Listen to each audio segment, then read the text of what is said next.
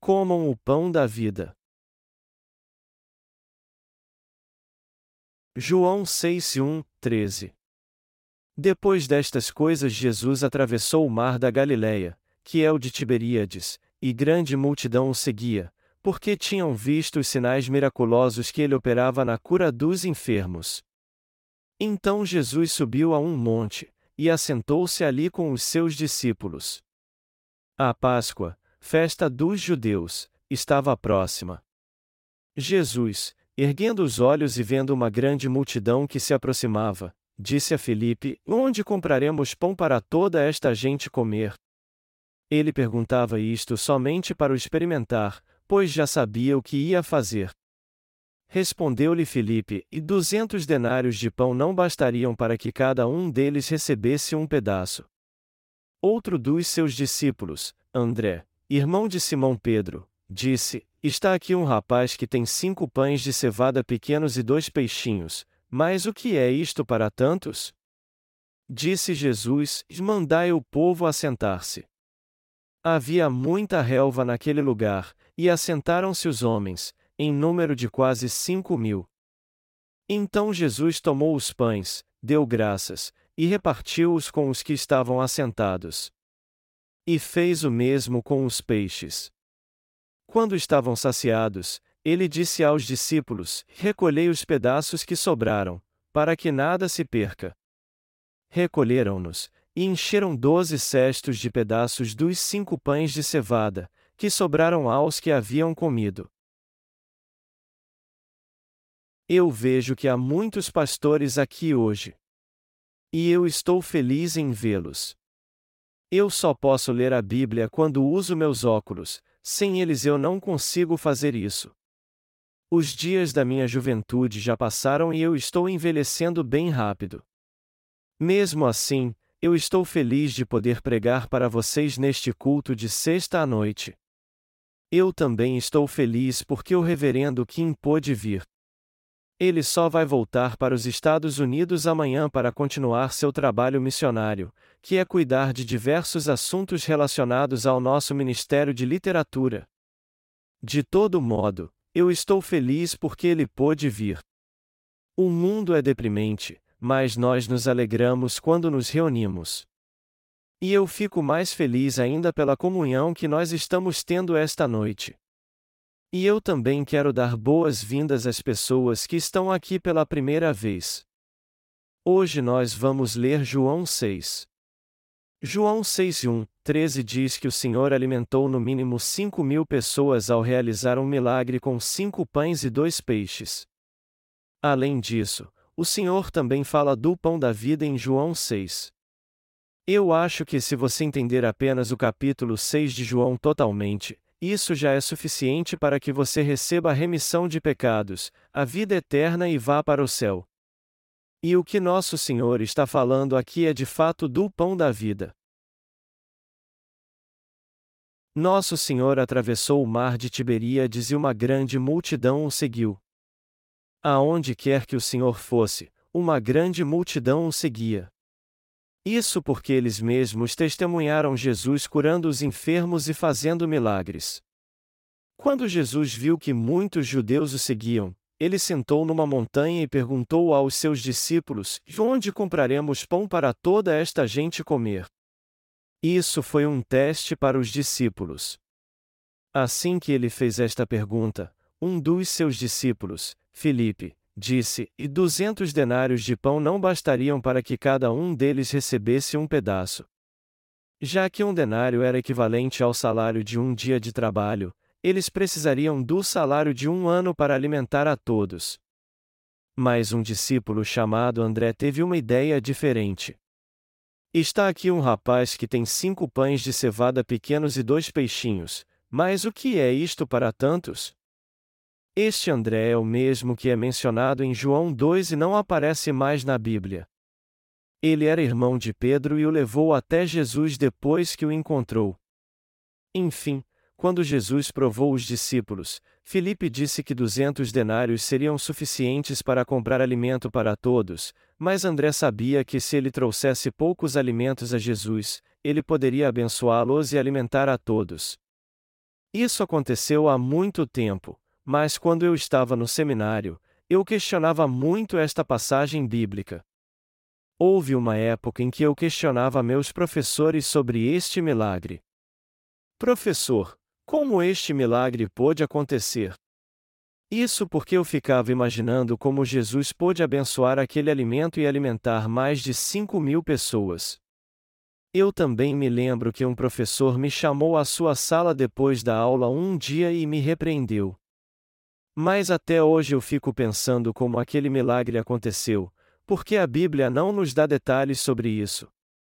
De todo modo, o Senhor abençoou a pouca comida que André trouxe e partiu o pão. Está escrito que depois que todos comeram ainda sobraram doze cestos cheios. E nosso Senhor realizou este mesmo milagre em nós que somos membros da Igreja de Deus. Deus deixou gravado este milagre como uma lição para seus obreiros.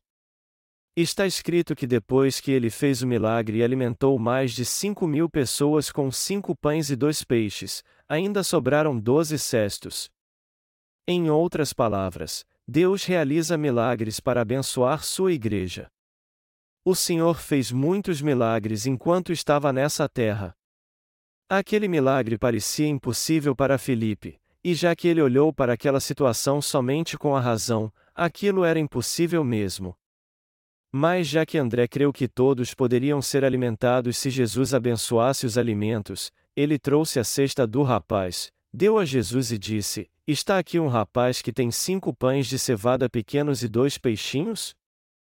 Irmãos, interpretando essa mensagem espiritualmente, os dois peixes representam a Igreja de Deus, e os cinco pães, a graça da salvação que Deus nos deu.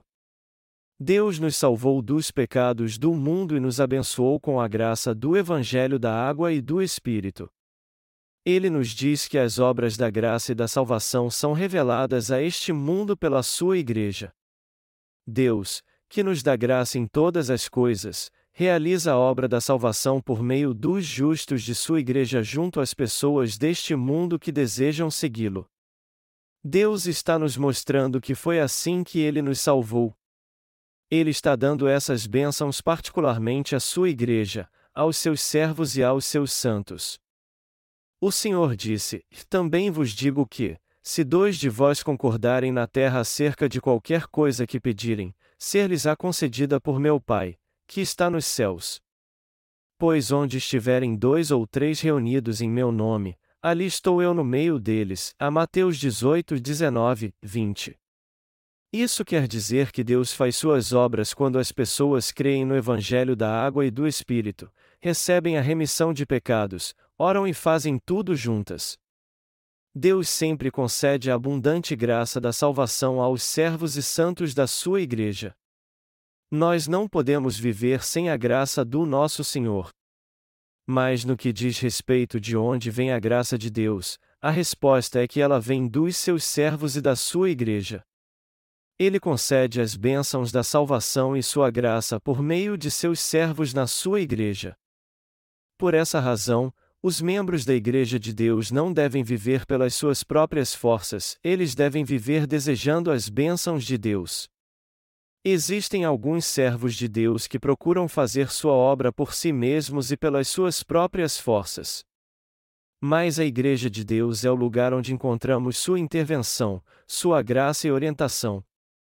Nós devemos sempre buscar a graça e a orientação de Deus e viver sendo gratos por elas.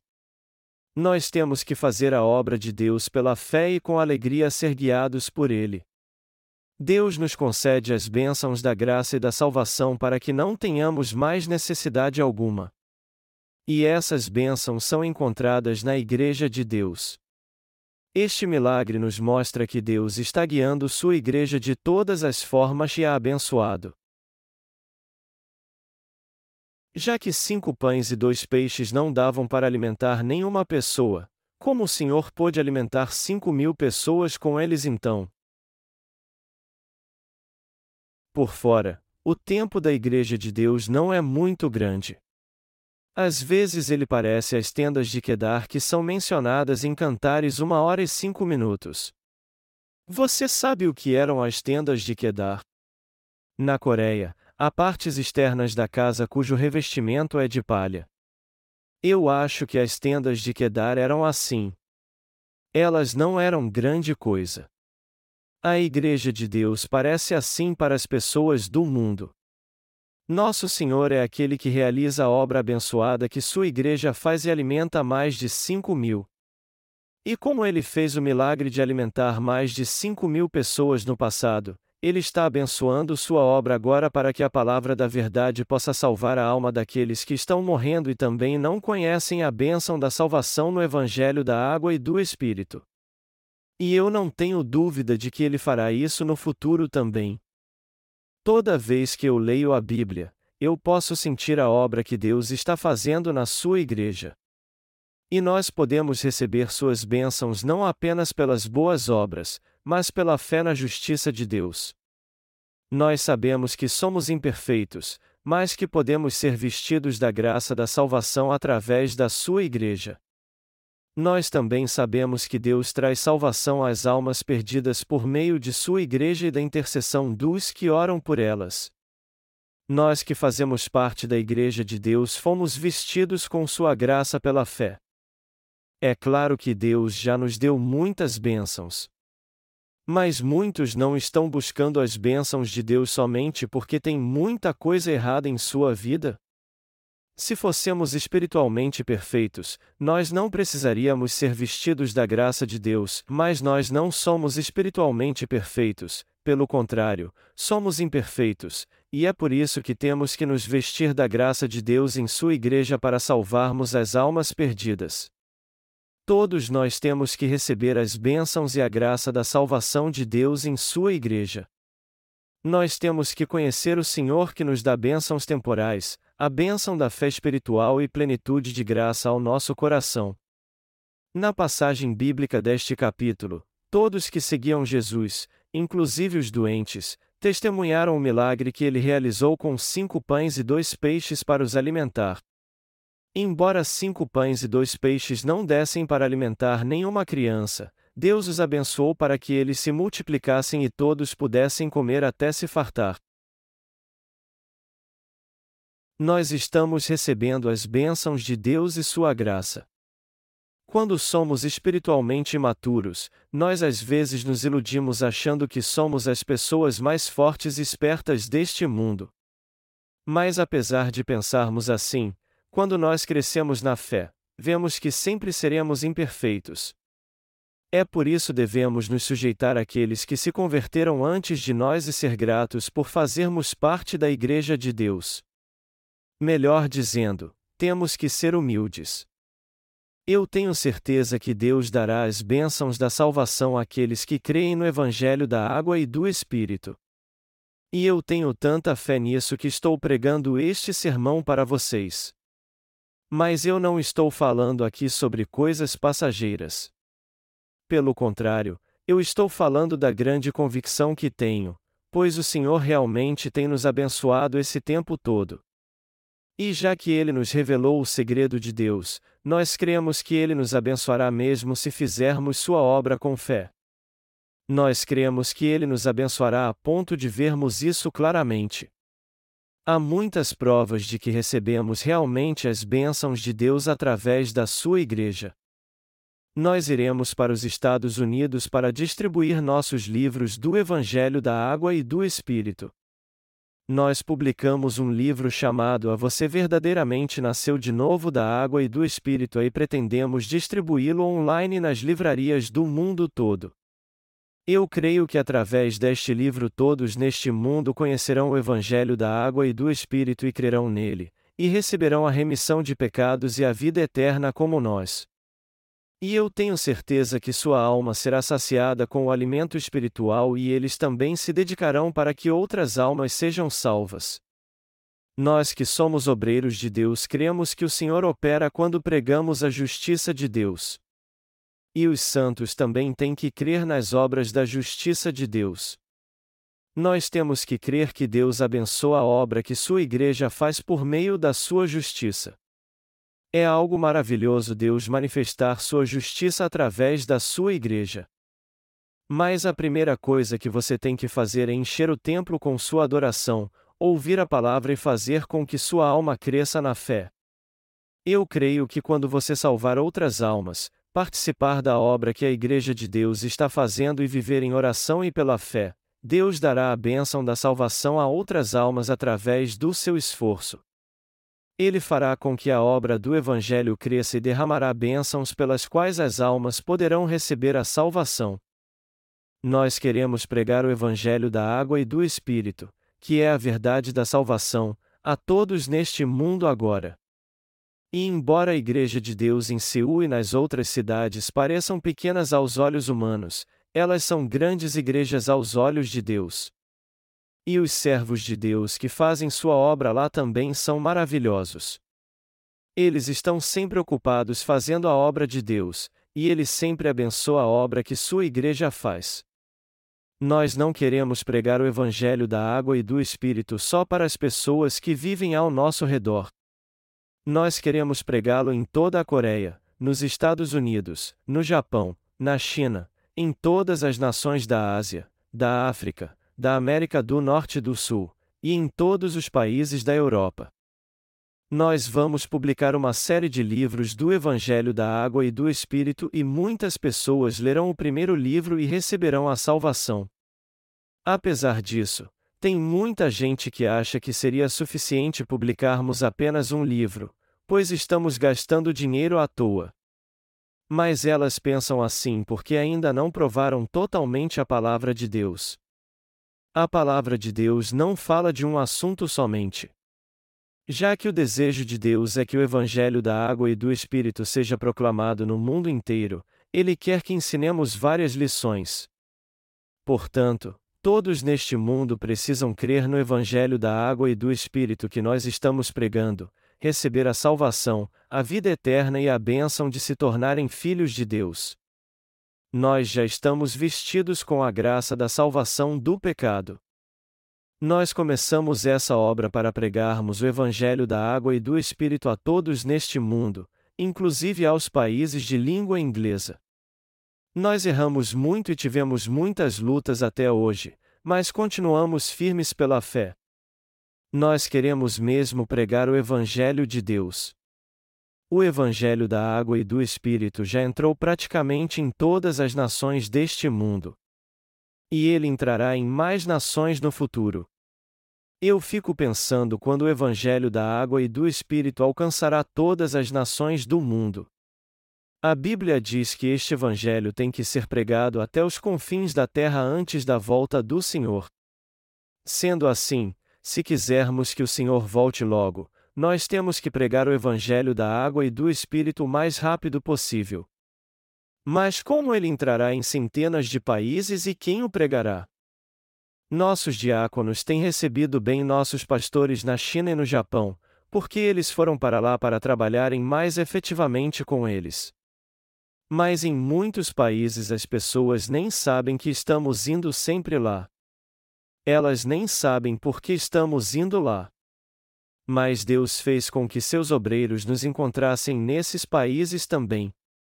E nós fazemos a obra de pregar o Evangelho da água e do Espírito com todo zelo, pois queremos muito pregar este Evangelho. Mas quando nós temos pressa no coração e as coisas não saem como queremos, nos sentimos frustrados e incapazes. Mesmo assim, nós temos fé na justiça de Deus e na Sua obra, e, por causa da nossa fé, Ele faz muitas obras realmente. Não existe nenhum livro neste mundo com um sermão do Evangelho da Água e do Espírito. Se houvesse alguns livros contendo o Evangelho da Água e do Espírito, a proclamação do verdadeiro Evangelho seria mais fácil, mas infelizmente não há. Uma professora de inglês da Universidade de Kangwon chamada Elaine Davy revisou três vezes meu primeiro livro intitulado A Você Verdadeiramente Nasceu de Novo da Água e do Espírito, e depois disso disse que cria em tudo que dizia o Evangelho da Água e do Espírito. Ela disse que havia pertencido a uma igreja muito tempo atrás, mas que não levava uma vida de fé quando a pedimos para fazer esse trabalho. Já foi algo fantástico ela ter revisado e corrigido este primeiro livro para nós, mas depois de lê-lo e corrigi-lo por três vezes, ela recebeu a remissão de pecados. Quando eu a conheci, nós jantamos e conversamos, ela entendeu rapidamente quando eu lhe falei de coisas espirituais. Ele entendeu tudo que eu disse como alguém que me conhecesse há mais de três anos. Eu fiquei surpresa por ela ter entendido rapidamente todos os assuntos espirituais que eu conversei com ela. Ela disse: Se este livro for enviado a outras nações, muitas pessoas crerão no verdadeiro Evangelho como eu. Ela é uma canadense com quase 40 anos, mas disse que nunca tinha visto um livro como este. Mas isso não quer dizer que somos especiais, já que o Evangelho da Água e do Espírito é a verdade bíblica e lógica, ele levou ao coração dela a fé da salvação. Aquela mulher foi salva de todos os seus pecados enquanto revisava este livro, pois ele lhe deu respostas claras para suas perguntas não respondidas. Ela foi salva dos pecados do mundo pela fé e disse: Isso é maravilhoso. Ela estava mesmo muito feliz. Como isso é fabuloso! Nós também somos gratos a Deus. Aquela irmã foi salva do pecado porque isso já estava predestinado em Jesus Cristo. Se alguém realmente aceitar o Evangelho da água e do Espírito, ele receberá a salvação de todos os seus pecados pela fé. Como pode uma pessoa não crer nessa verdade da salvação quando conhece o Evangelho da água e do Espírito? Se eu fosse do Ocidente, eu receberia a salvação de todos os meus pecados se alguém me explicasse o Evangelho da água e do Espírito uma vez só.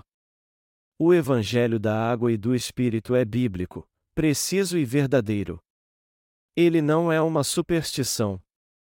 Nós não pregamos a salvação como fazem os mentirosos, eles dizem que é possível ser salvo dando muitas ofertas e receber muitas bênçãos dando o dízimo.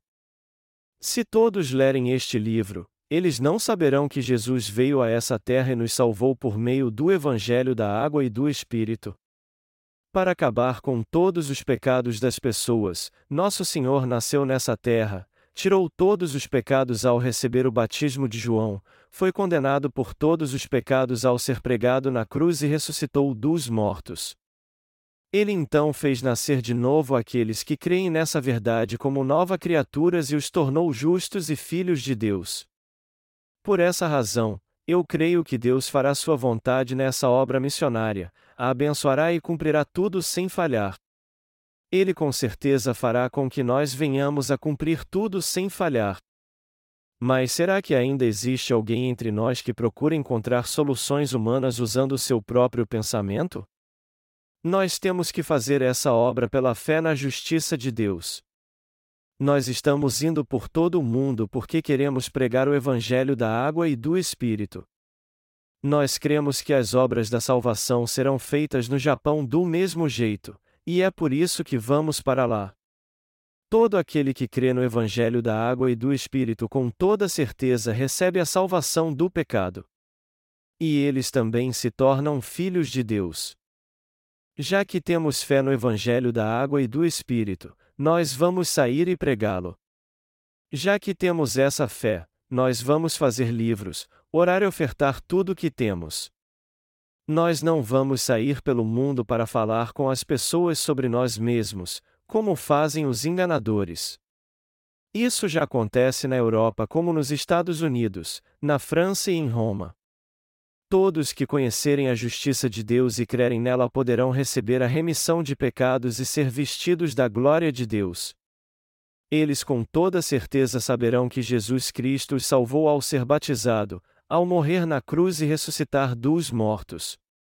É isso mesmo. Eu sabia que Jesus faria isso. Eu não conhecia essa verdade antes porque ninguém havia me ensinado, por isso, eu pequei até hoje. Mas agora meus pecados foram apagados através do Evangelho da água e do Espírito de uma vez por todas. Aí eles ficarão muito felizes. Jesus é o Filho de Deus e o Salvador. Jesus e seus discípulos saíram de lá e atravessaram o mar da Galileia. Passada aquela noite, pela manhã as pessoas viram que Jesus tinha ido embora. Então elas pensaram que estavam sozinhas porque não o viram mais. Na verdade, elas estavam seguindo Jesus porque ele havia feito um milagre com cinco pães e dois peixes e queriam torná-lo seu rei. Elas queriam torná-lo seu rei porque ele havia saciado-as quando elas não tinham nada para comer, dizendo apenas uma frase: E abençoe este alimento. Mas Jesus havia subido num monte para orar e depois desceu para encontrar seus discípulos. Naquela ocasião, enquanto os discípulos cruzavam o mar, uma grande tempestade veio sobre eles e quase virou seu barco. Com medo então, eles clamaram ao Senhor Jesus e ele veio andado sobre o mar até o barco. Então, inacreditavelmente, o mar se acalmou quando Jesus disse: E cala-te, aquieta-te, a Marcos 4 horas e 39 minutos. Quem é Jesus para nós? Ele é o nosso Deus. Ele não é apenas um homem como nós. Ele se tornou homem por um pequeno período de 33 anos, mas ele não era apenas homem, mas Deus também. Ele é o nosso Criador e o nosso Salvador. E isso também significa que ele protege sua igreja. Significa que quando a igreja de Deus passa por alguma dificuldade nessa terra, ele a protege e a ajuda. Quando Jesus atravessou o mar de Tiberíades e foi para Cafarnaum, o povo fez a mesma coisa para encontrá-lo junto com os que o acompanhavam. Mas o que você acha que era sua intenção realmente? Nós vamos comer muito bem hoje também. Eles estavam animados por causa disso e disseram a Jesus quando o encontraram: Olá, Jesus, quando tu chegaste aqui? Que bom vê-lo de novo. Mas Jesus lhes disse: E em verdade, em verdade vos digo que me buscais não pelos sinais miraculosos que vistes, mas porque comestes do pão, e vos fartastes. Vós me buscais somente pelo que conseguistes comer, não porque vistes os milagres que realizei. Ele provavelmente deve ter pensado: é bom vocês me chamarem de Senhor e me buscarem, mas o que vocês querem mesmo é ter o que comer. Jesus queria que eles soubessem quem ele era realmente e o seguissem. Então, ele continuou a falar que trabalhai, não pela comida que perece, mas pela comida que permanece para a vida eternal. Ele lhes disse para trabalhar pela comida que não perece. O Filho do Homem lhes dá essa comida. Ele foi selado por Deus Pai. As pessoas então perguntaram: O que faremos para que possamos fazer a obra de Deus? No que o Senhor respondeu: E a obra de Deus é esta: crede naquele que ele enviou. Jesus queria que todos soubessem quem ele era realmente e crescem nele. O que ele queria é que eles crescem que ele era Deus e o remidor que os salvou de todos os seus pecados pela água e pelo sangue. Ele queria que eles crescem que ele de fato tinha dado a eles a vida eterna e a bênção de fazê-los nascer de novo, tornando-os filhos de Deus assim. Mas o povo naquela época não reconheceu isso nem creu em Jesus. O mesmo acontece com essa geração. O povo dizia que cria em Jesus, mas seus pensamentos eram todos carnais. E os cristãos de hoje também acreditam que se eles crerem em Jesus, eles terão comida e dinheiro, terão um bom emprego e ficarão ricos. É por isso que eles procuram uma igreja grande. Isso quer dizer que eles não querem crer na justiça de Deus e não têm uma vida religiosa para receber em seu coração a remissão de todos os seus pecados. Por isso, Jesus não se agradou dessas pessoas e lhes disse que elas deveriam buscar as coisas espirituais. Ele não disse a elas: Não me sigam pela comida que perece, mas peçam-me a comida que não perece. Se vocês fizerem isso, eu a darei a vocês? O que é a comida que não perece? O que é isso? Qual é o sinal que nos leva a crer em Jesus? As pessoas disseram a ele: E ajude-nos a crer em tudo que tu dizes. O que Jesus veio nos dar? Ele veio para nos dar sua carne e seu sangue. Ele diz aqui em João 6: E todo aquele que come minha carne e bebe meu sangue tem a vida eterna. Ele veio para nos dar sua carne e seu sangue, que são a verdadeira comida e a verdadeira bebida. O Senhor não nos disse que Ele era o pão da vida? Portanto, temos que comer a carne de Jesus e beber seu sangue pela fé. Nós temos que crer na carne e no sangue de Jesus de um modo espiritual e de coração. Jesus é o nosso Salvador, Ele é o nosso Deus. O que Jesus fez para nos salvar dos nossos pecados? Ele foi batizado por João Batista no Rio Jordão e tirou todos os seus e os meus pecados de uma só vez. Ele tirou todos os nossos pecados de uma vez só através do seu batismo. Ele fez isso para cumprir toda a justiça de Deus. Jesus foi batizado por João Batista, o representante da humanidade, que passou para ele todos os pecados deste mundo. Isso teve início com o sistema sacrificial do Antigo Testamento, na qual as pessoas impunham as mãos sobre a oferta do sacrifício e transferiam seus pecados para ele. Do mesmo modo, Jesus recebeu todos os pecados do mundo ao ser batizado, carregou-os até a cruz e ali derramou seu sangue. Então, o batismo de Jesus é o verdadeiro alimento para nós, e seu sangue derramado na cruz, ou seja, o sangue da vida, e nossa verdadeira bebida. O sangue de Jesus na cruz é a condenação de todos os nossos pecados, e foi o batismo de Jesus que transferiu todos os seus e os meus pecados para o seu corpo. Jesus disse: Todo aquele que come a minha carne e bebe o meu sangue tem a vida eterna. Jesus foi batizado por João Batista para acabar com todos os pecados do homem. E esse batismo cuidou até dos pecados daqueles que nasceriam nessa terra futuramente. Nós temos que comer o alimento da alma crendo nessa verdade, ou seja, no Evangelho da Água e do Espírito. Isso nada mais é do que comer o pão da vida. Jesus é o pão da vida e a verdadeira bebida. Nós temos que comer o pão da vida pela fé, e você tem que crer que Jesus é o pão da sua salvação. Os cristãos atuais só creem no precioso sangue de Jesus na cruz para sua salvação. A maioria dos cristãos confessa que crê no sangue de Jesus para sua salvação. Mas eles não conseguem explicar por que Jesus, que não tinha pecado, teve que ser pregado na cruz. Se você quiser ser totalmente salvo pela verdade, você tem que confessar que Jesus foi batizado por João Batista para tirar os pecados do mundo, morreu na cruz e ressuscitou para salvar você e a mim pela água e pelo sangue. A água na Bíblia se refere ao batismo pelo qual Jesus tirou todos os pecados deste mundo. Jesus recebeu em seu corpo todos os pecados do mundo ao ser batizado por João. E ao derramar seu sangue na cruz, ele foi condenado por todos estes pecados e salvou você e a mim, que cremos nele, de todos os pecados do mundo. Por isso, Jesus se tornou o pão da salvação para você e para mim que cremos nele como nosso Salvador.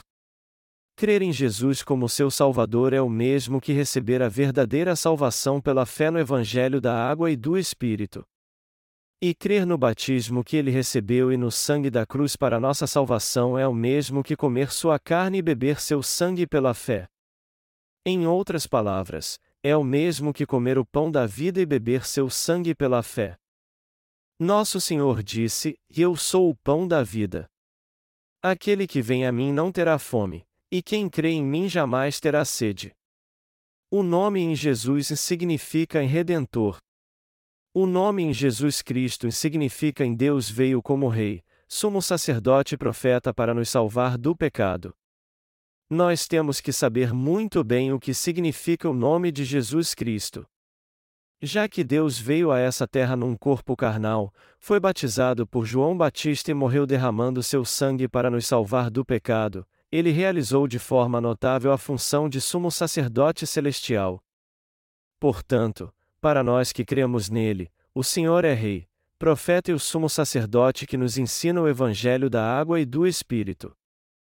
Mas para se tornar o pão da vida para você e para mim, o Senhor, ao ser batizado por João Batista, tirou os seus e os meus pecados e os pecados de todas as crianças que nascerão futuramente. Jesus tirou os pecados do mundo através do seu batismo, inclusive os pecados de todos que nascerão até o fim deste mundo, e, é claro, até os pecados de quem morreu muito tempo atrás também. Jesus levou os pecados do mundo sobre o seu corpo.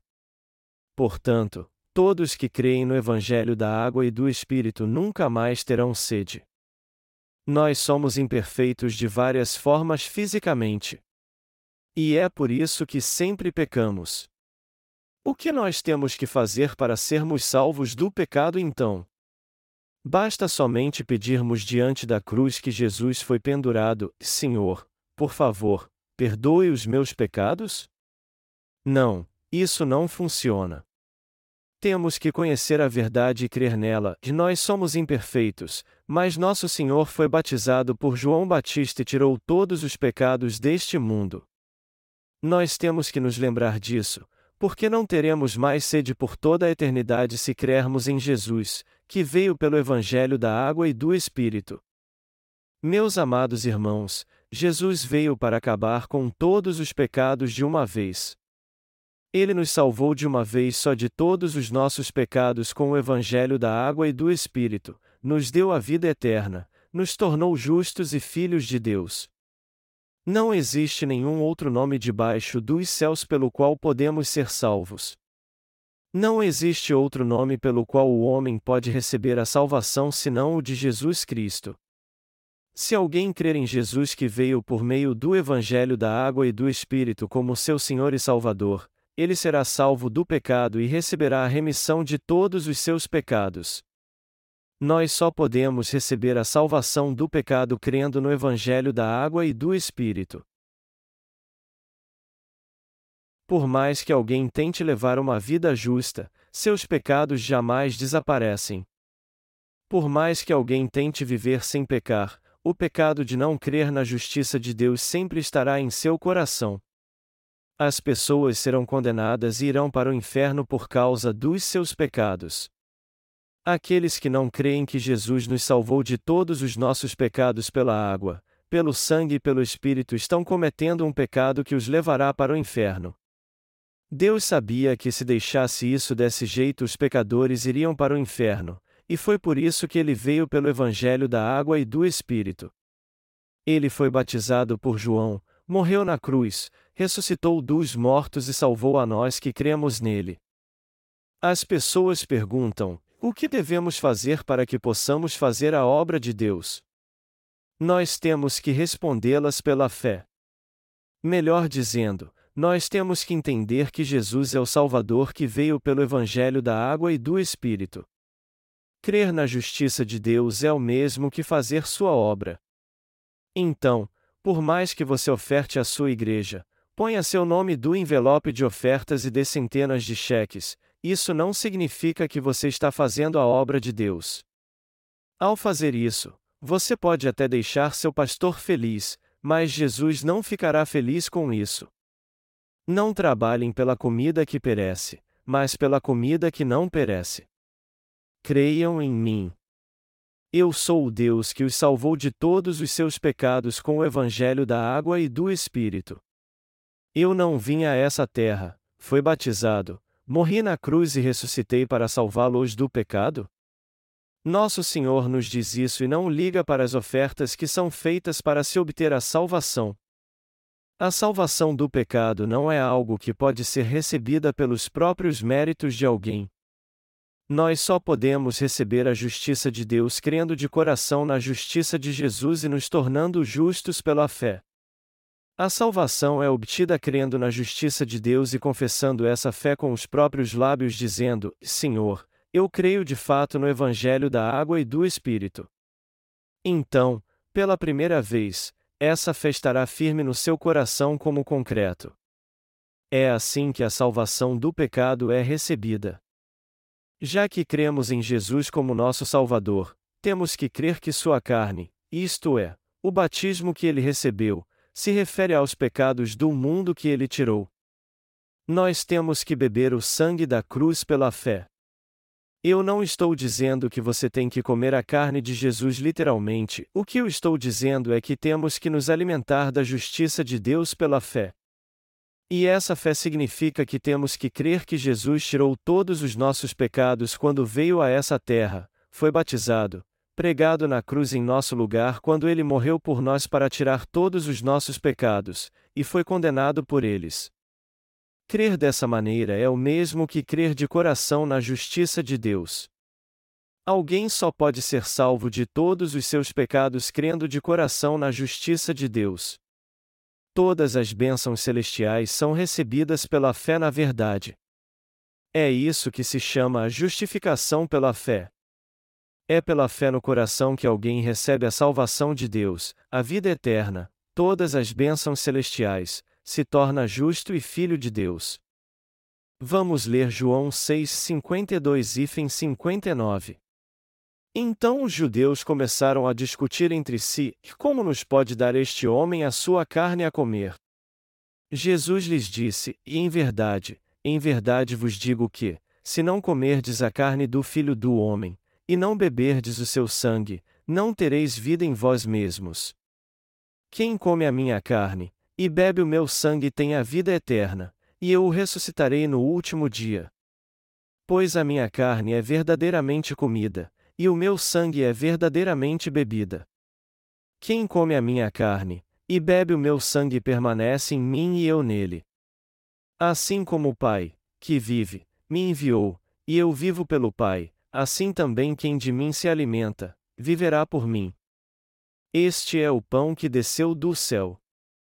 Vossos pais comeram maná e morreram, mas quem comer este pão viverá para sempre. Ele disse estas coisas na sinagoga, ensinando em Cafarnaum. Amados irmãos, nós temos que comer a carne de Jesus e beber seu sangue pela fé. Nós só podemos receber a salvação quando aceitamos no coração o batismo de Jesus e a cruz pela fé. Nós temos que crer nisso de coração.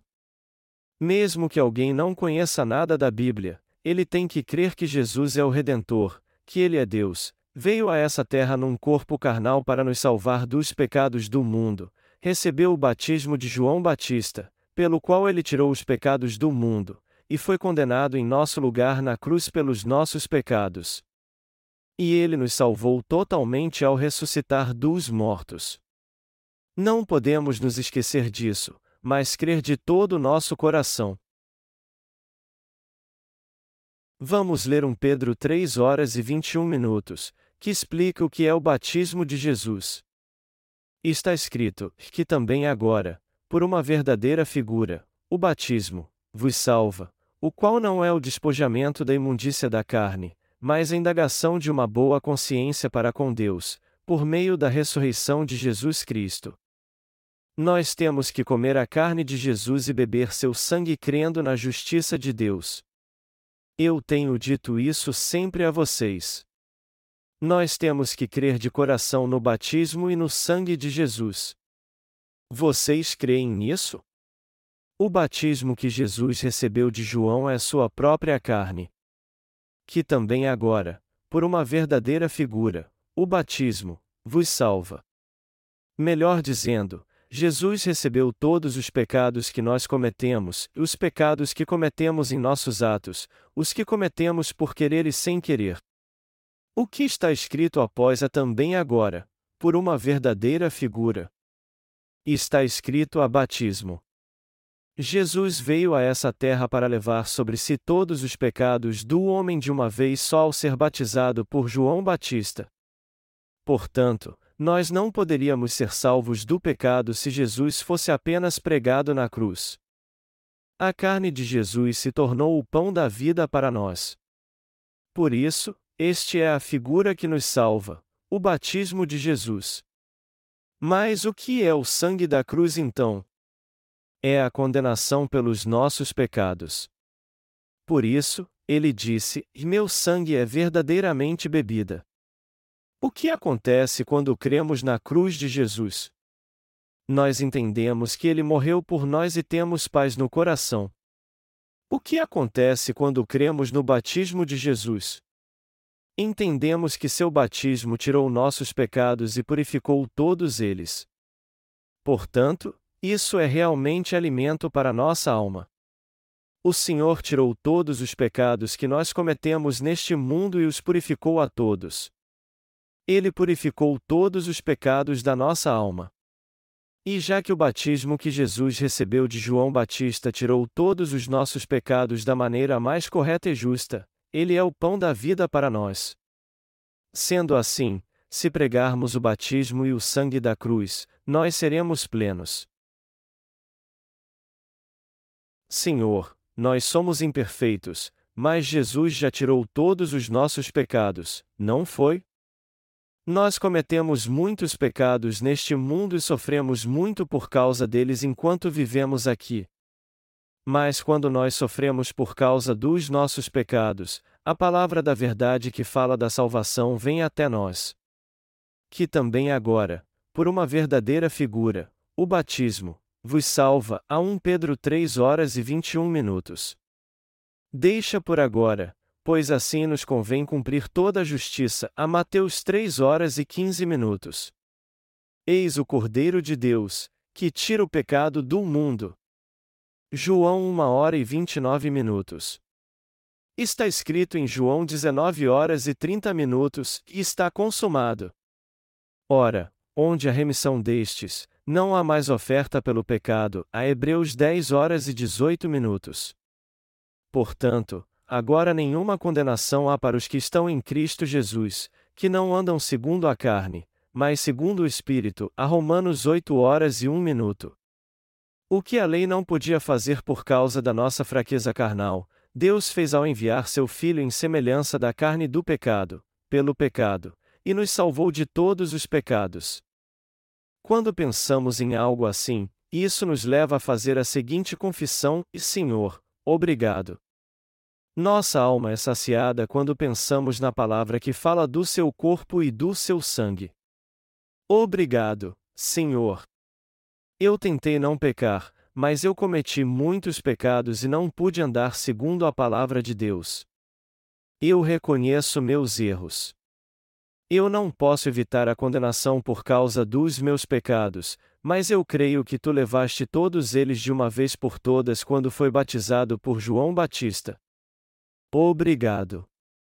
Nossa alma é saciada com sua justiça.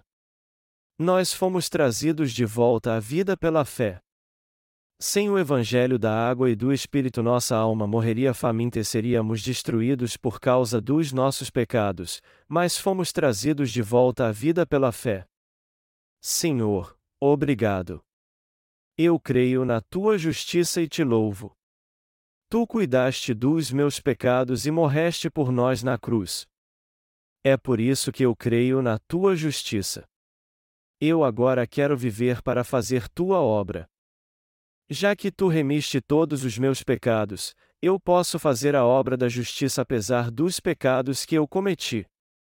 Tu me levas a fazer a obra da justiça, me tornou um justo por completo, um filho de Deus, e eu sou grato ao Pai por ter me dado a graça da salvação e agora poder chamá-lo a Abba Pai. Eu sou grato a Jesus Cristo e ao Espírito Santo. Está escrito que também agora, por uma verdadeira figura, o batismo, vos salva, o qual não é o despojamento da imundícia da carne, mas a indagação de uma boa consciência para com Deus, por meio da ressurreição de Jesus Cristo, a 1 Pedro 3 horas e 21 minutos. Como podemos ter uma boa consciência? Nós temos uma boa consciência perante Deus e somos fortalecidos por Ele porque cremos em Jesus, que foi batizado por João Batista, que tirou todos os nossos pecados de uma vez só e foi condenado na cruz. Sendo assim, nós não temos pecado, temos uma boa consciência para com Deus, nos tornamos honrados pela fé e podemos chamar Deus de Pai. Nós podemos dizer a Deus, Pai, obrigado. O Pai da sua alma teve que morrer pelos seus pecados para que sua consciência fosse purificada. Por isso, você pode ser grato a Deus toda vez que se lembrar do Salvador. Você se torna aquilo que sua consciência crê pela fé.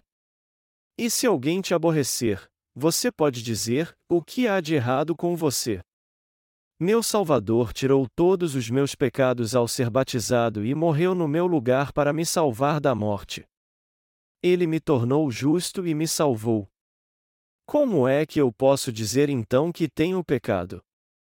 E até mesmo se alguém continuar provocando você dizendo, e mesmo assim, você ainda peça, você pode dizer com toda certeza pela fé, e isso não importa, pois meus pecados e o preço por eles já foram pagos por Jesus. Como eu pecaria então? É óbvio que eu cometo pecados, mas Jesus já purificou todos os meus pecados e foi condenado por causa deles. Do mesmo modo, podemos crer nisso com a consciência tranquila, pois Deus nos tornou seus filhos pela fé no batismo que ele recebeu e no seu sangue na cruz. Já que Jesus recebeu o batismo de João Batista, morreu na cruz para nos salvar e está sentando à direita do trono de Deus, nós cremos que ele realizou mesmo essa boa obra e isso deixa nossa consciência tranquila. Não há outro método para a salvação do pecado além desse. É assim que temos uma boa consciência para com Deus. Nós cremos em Jesus e no seu sangue na cruz, chamamos Deus de Apaia e glorificamos a Ele dizendo Aleluia. Nós nos tornamos filhos de Deus e não temos pecado. Por isso, nós exaltamos a sua justiça. Como você pode dizer que não tem pecado diante de Deus se seus pecados não foram transferidos para Jesus quando ele foi batizado por João Batista? Como você pode acabar com os pecados do seu coração? Como curamos as transgressões que cometemos todos os dias? Nós podemos curá-las com orações de arrependimento? Isso é ridículo. Já que Jesus tirou todos os nossos pecados através do batismo que recebeu de João Batista, nós não temos pecado e não há razão para sermos condenados, pois o Senhor já tirou nossos pecados e morreu em nosso lugar, nós cremos de coração na justiça de Deus e fomos salvos do pecado. Através da igreja que Deus estabeleceu, Ele está salvando pessoas no mundo todo com o Evangelho da água e do Espírito. E já que cremos na justiça de Deus, nós anunciamos nossa fé a todos neste mundo através da Igreja de Deus a fim de que eles possam crer no Evangelho da água e do Espírito, receber a remissão dos seus pecados e a graça da salvação que fará com que eles nasçam de novo. Nós temos que plantar a semente da salvação no coração das pessoas com o Evangelho da água e do Espírito. Temos que ajudar todo mundo a crer no Evangelho da água e do Espírito para que eles possam ser salvos do pecado. É assim que Deus nos capacita a fazer sua obra e nos abençoa. Em João 3, Jesus diz a Nicodemos: "Em verdade, em verdade te digo que quem não nascer de novo, não pode ver o reino de Deus." Quem crê em Deus sempre reconhece o evangelho da água e do espírito. E quem crê na justiça de Deus tem que crer que Jesus é Deus, que ele nos salvou de todos os nossos pecados ao ser batizado por João Batista, e condenado na cruz por causa do pecado. Nós temos que receber a vida eterna crendo nele, nos tornando filhos de Deus e recebendo a graça e as bênçãos que o Pai nos dá pela fé. Nosso Senhor é o Deus Redentor. Nosso Senhor veio a essa terra e nos salvou de uma vez por todas. Todavia, existem muitos pastores que não conhecem este Evangelho e não podem pregá-lo. Eles dizem isso à sua igreja, e irmãos, você pecaram muito na última semana, não foi? Eu espero que vocês se arrependam. Eu espero vocês se humilhem e se arrependam, que vocês orem e jejuem. Contudo, se seus pecados fossem apagados assim, com lágrimas e lamentações, ou seja, se eles pudessem receber a remissão de pecados e ir para o céu fazendo suas orações de arrependimento, Jesus não precisaria ter vindo a essa terra, sido batizado por João Batista, morrido na cruz e ressuscitado. Meus amados irmãos, eu espero sinceramente que vocês tenham fé na palavra que tem sido testemunhada pela Igreja de Deus. Há muitas igrejas no mundo, mas quase todas elas não pregam o Evangelho da água e do Espírito. Qual é a Igreja de Deus? Quem são os enganadores espirituais? As pessoas têm que se envergonhar de ir a igrejas que não pregam o Evangelho da água e do Espírito. Você pode ouvir o Evangelho da Água e do Espírito se for a uma grande igreja toda construída de mármore? Você tem que considerar uma igreja assim como um lugar de exploração. Seus pecados são remidos quando você oferta seu dinheiro a igrejas como essas? Você tem que entender que isso é uma vergonha. Não se orgulhe da igreja que você faz parte. Você não precisa ter dinheiro para fazer parte da Igreja de Deus, que prega o Evangelho da água e do Espírito. Para nós, o que importa é ter o que comer, dinheiro para pagar o aluguel e para fazer a obra missionária em outros países. Qual a necessidade de nós construirmos uma igreja de mármore? Por que juntaríamos dinheiro, já que professamos nossa fé na justiça de Deus?